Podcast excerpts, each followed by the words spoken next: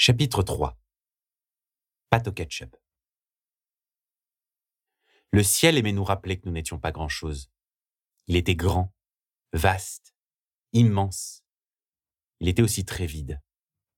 C'en était parfois déchirant. Le ciel était bleu, rose, doré.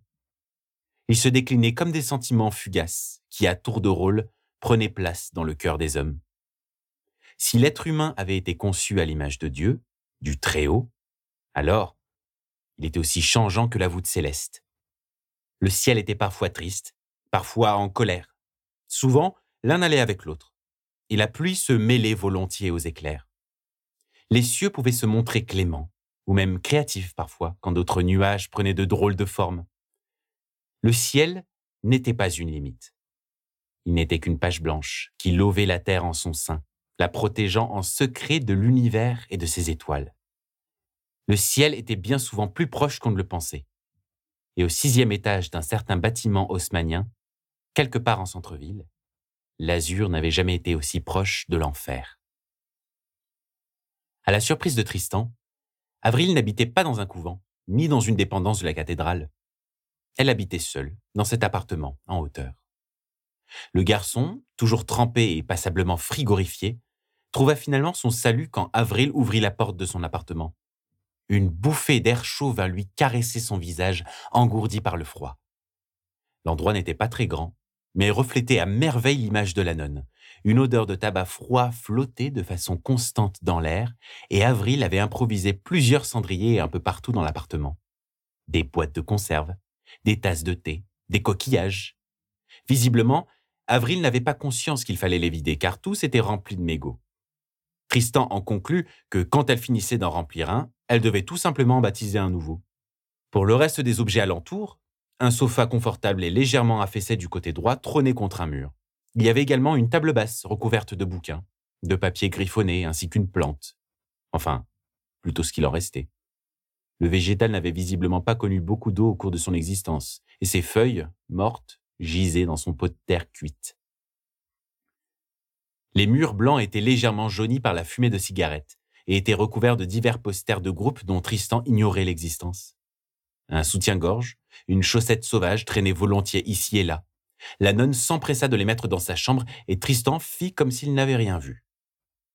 Avril possédait également un tourne-disque. Elle avait une petite collection de vinyles. C'était d'ailleurs, à bien y regarder, la seule chose bien rangée dans l'appartement. Voilà, voilà, on est arrivé. Ah, je savais bien que je t'avais laissé là, toi. Elle ramassa sur la table basse un joli briquet en argent et s'alluma aussitôt une cigarette avec. Toute la journée à l'église, comme au bar, elle avait râlé de l'absence de son zippo. Bon, et si t'allais prendre une douche? J'espère que tu te souviens comment ça marche quand même. C'est pas contre toi, hein, mais t'en aurais bien besoin. Avril fouilla dans un placard et sortit des vêtements propres, ainsi qu'une brosse à dents, puis les lança à Tristan qui les attrapa en vol. Allez, pendant ce temps, je m'occupe de la bouffe. Et puis du chat aussi. La boule de poil, étonnamment à l'aise, était déjà en train d'explorer les lieux et menaçait à tout moment de renverser un cendrier plein à craquer posé sur une étagère. Tristan acquiesça. Cela faisait un moment qu'il avait été privé de douche et il commençait à le sentir. Il entra dans la salle de bain, ferma la porte, puis se déshabilla. La pièce, à l'image du salon, était assez peu ordonnée. Il y avait des traces de dentifrice dans le lavabo et du maquillage en bazar sur les étagères. Tristan ne put s'empêcher de sourire. Il imaginait à merveille Avril se préparer en hâte pour ne pas arriver en retard à l'église le matin même. Il fixa son reflet dans le miroir et son rictus s'effaça aussitôt. Il avait des bleus, des tas de bleus. Il en était recouvert, sur les côtes, dans le dos, les cuisses aussi. C'était comme si son corps était devenu un tableau, où les taches de rousseur se mêlaient au verdâtre. Il n'y a que son visage qui avait été épargné. Si une partie de ses blessures était probablement due à sa pitoyable chute quelques heures plus tôt, alors qu'il essayait de fuir un poisson en flammes, la majorité de ses cicatrices semblait dater de quelques jours déjà. Voilà une nouvelle question qui s'ajoutait au flou de son existence. Comment ces blessures étaient-elles apparues? Tristan tâta une de ses côtes maigres. Elle était encore douloureuse. Ça te fait encore mal? Tu devrais te venger. Tristan se figea. À côté de son reflet, il y avait encore une de ces flammes qu'il ne connaissait que trop bien. Le poisson continua. Tu peux te venger. Non. Cette fois-ci, Tristan ne se laisserait pas faire. Il en avait plus qu'assez de voir apparaître cette sale bestiole dès qu'elle avait l'occasion de le déstabiliser. Une fois, c'était déjà trop. En plus de ça, le garçon était nu comme un verre et ne se sentait pas de débarquer dans le salon face à Avril, lui expliquant qu'une boule de feu lui parlait. Il ne voulait pas passer pour un fou. Il ouvrit le robinet et avant que son interlocuteur indésirable n'eût le temps de prononcer un mot de plus, il l'aspergea du revers de la main. À son étonnement, le poisson s'évapora aussitôt. Alors, c'était vraiment aussi simple que ça? Il ne pouvait pas y croire. Il n'avait pas pensé à éteindre le poisson tout à l'heure. Non. Non, ça ne pouvait pas être aussi simple. Il finira tôt ou tard par revenir, et la peur, comme à chaque fois, reviendra avec lui. Le garçon se mordit les lèvres. Il était amnésique, probablement un peu cinglé, et pour couronner le tout, il se sentait incapable de réfléchir. Tristan se doucha, savourant l'eau chaude qui coulait sur sa peau. C'était un bref répit dans cette journée de folie, et il n'était pas de refus. Enfin, il enfila les habits qu'Avril lui avait donnés. Le t-shirt avait été déchiré avec soin et des épingles à nourrice étaient plantées ci et là. Il semblait avoir bien vécu. Le pantalon, un peu old school, était trop grand pour lui. Il se trouvait un peu ridicule, affublé comme une rockstar, mais c'était mieux que rien, car ses vêtements à lui étaient trempés et sentaient mauvais. Quand il retourna dans le salon, Avril l'y attendait. Elle avait mis de la musique. Le chaton regardait avec de grands yeux intéressés l'aiguille frôler le disque. La nonne, qui s'était changée, était en train de fouiller dans le frigo à la recherche de quelque chose. Ah, ça y est, t'as terminé? Pâte au ketchup, ça te va? Tristan approuva d'un signe de tête. Il avait faim, et l'ambiance douce et bienveillante de l'appartement d'Avril avait su l'apaiser. Parfait. Ça fait du bien de se doucher, pas vrai? Moi, quand j'ai besoin de réfléchir à un truc ou que je me sens énervé, je prends une douche et hop, laver de tout péché. Euh, ouais, carrément. Dis, tu voudrais bien euh, la table? Oh oui, bien sûr. Il débarrassa la table en hâte, tandis qu'elle apportait les assiettes. Avril avait été généreuse, et de gros tas de spaghettis fumants et recouverts de fromage et de ketchup se retrouvèrent bientôt sous leur nez. Allez, bon app, hein? Tristan ne se fit pas prier. Il avait tellement faim qu'il engloutit son assiette en quelques minutes. Il n'avait jamais autant apprécié des pâtes au ketchup, et celles d'Avril avaient une saveur inégalable. Non pas qu'elles étaient spéciales, mais elles avaient pour elles le goût de la liberté. Oula Le chaton venait de sauter sur Tristan, reniflant son assiette déjà vide d'un air intéressé. On dirait qu'il t'aime bien. Avril était en train de débarrasser. Tristan avait un peu de sauce tomate au coin des lèvres. Elle lui fit signe qu'il avait quelque chose. Il s'en débarrassa rapidement avant de lui répondre. Faut croire, oui. Tu aurais pas quelque chose à lui donner à manger? Demain, j'irai m'en occuper. C'est déjà fait? Mon ancien coloc avait un chat. J'ai déjà tout ce qu'il faut ici. Tristan était surpris. Avril avait toujours réponse à tout. C'était quelqu'un qui savait comment improviser et qui trouvait des solutions. Peut-être pourrait-elle vraiment l'aider à retrouver la mémoire finalement. Elle se rassit à côté de lui, puis commença à caresser le chaton. Bientôt, on entendit un ronronnement apaisant se répandre dans la pièce, et, mêlé à la musique, la symphonie était d'une quiétude parfaite. Alors tu dis qu'il était dans la rue, ce petit chat Ouais, dans un carton. Je pense que ses anciens maîtres l'ont abandonné. Il pleuvait beaucoup et en plus il faisait super froid. Je voulais pas le laisser dans la rue. Je suis désolé de te l'imposer. T'en fais pas pour ça, je préfère le savoir ici que dehors. Un peu comme toi. Tu comptes lui donner un nom?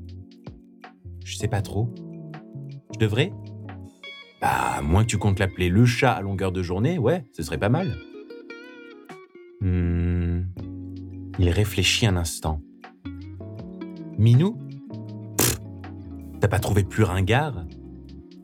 Euh... Félix? Il est même pas noir et blanc. Ils se mirent à réfléchir tous les deux. Tu dirais quoi de carton? Carton? C'est bien dans un carton que tu l'as trouvé, non? Oui. Enfin bon, c'est un peu bizarre comme nom, tu crois pas? Bof. Oh, puis après tout, j'en sais rien, je suis nul pour ce genre de choses. Le chat de ton ancien coloc, comment il s'appelait? Sid. Comme Sid Vicious. Euh. Qui ça? Bah. Sid Vicious. Le bassiste des Sex Pistols. Tu connais pas? Tristan haussa les épaules. Il ne connaissait pas le groupe avant d'entrer dans l'appartement, dont l'un des murs était recouvert de l'Union Jack, le drapeau anglais recouvert du nom du groupe. C'est pas grave. Compte sur moi pour refaire ta culture musicale, gamin. Cela dit, c'était un vrai monstre ce chat. Il mordait tout ce qui passait. On aurait dû lui donner un nom plus gentil, qui sait Son caractère aurait peut-être été moins agressif. Un nom gentil, songea le garçon. Carton, c'est plutôt gentil. C'est un nom en carton, pour un mettre en carton. Rien à ajouter. Tristan regarda le chat toujours allongé sur lui. Carton? Demanda-t-il à l'animal. Les oreilles du chat se mirent à bouger. Carton, c'est décidé. Tu sais quoi, je vais plus jamais te laisser seul. Avril sourit. C'est pas évident d'être seul, hein. surtout quand on ignore qui l'on est. La question surprit Tristan. Ce n'était pas dans les habitudes d'Avril de tomber dans le sentimentalisme. C'était l'occasion d'en apprendre plus sur elle et peut-être enfin sur lui-même. Non, c'est vrai. Toi aussi, t'es toute seule, Avril, pas vrai? T'es un peu comme carton. La nonne sembla désemparée un bref instant, puis esquiva subtilement la question. J'aime ma solitude. J'ai besoin d'espace pour respirer. Bon. Alors, du coup, tu te souviens de quoi exactement? Enfin, outre cette journée laborieuse. De pas grand-chose à vrai dire. Je sais comment je m'appelle. Je... Je crois que j'habite dans cette ville aussi. Elle m'a l'air familière.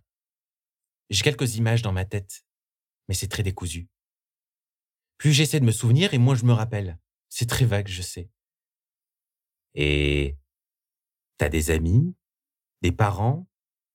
On devrait peut-être essayer de les retrouver, non? Un nom de famille au moins, ou une adresse? Je sais pas. Pour être honnête, je m'en souviens plus. Comment j'ai pu oublier ça, sérieux? Tu peux pas savoir comme comme ça me frustre, je me sens tellement impuissant. C'était simple. Si sa mémoire avait été un coffre-fort, il en aurait tout simplement perdu la clé. Il aurait également perdu le coffre et oublié son contenu même.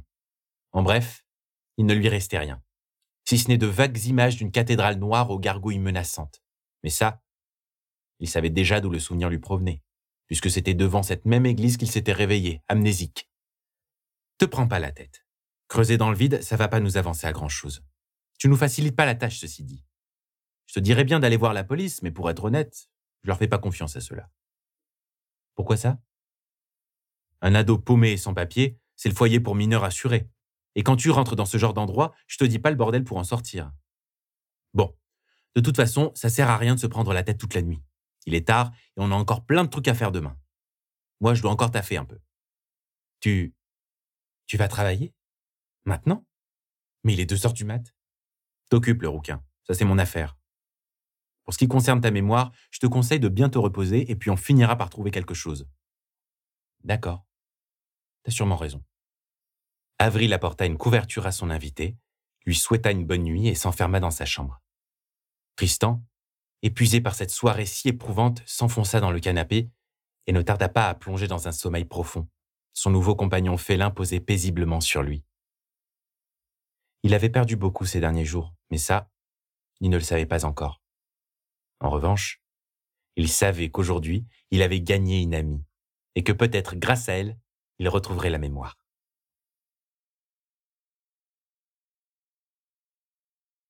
Écoutez et réécoutez les chapitres de Notre-Dame en accès libre et gratuit sur YouTube et Spotify. N'hésitez pas à partager le livre audio autour de vous et retrouvez-nous sur Instagram at lord.pendragon.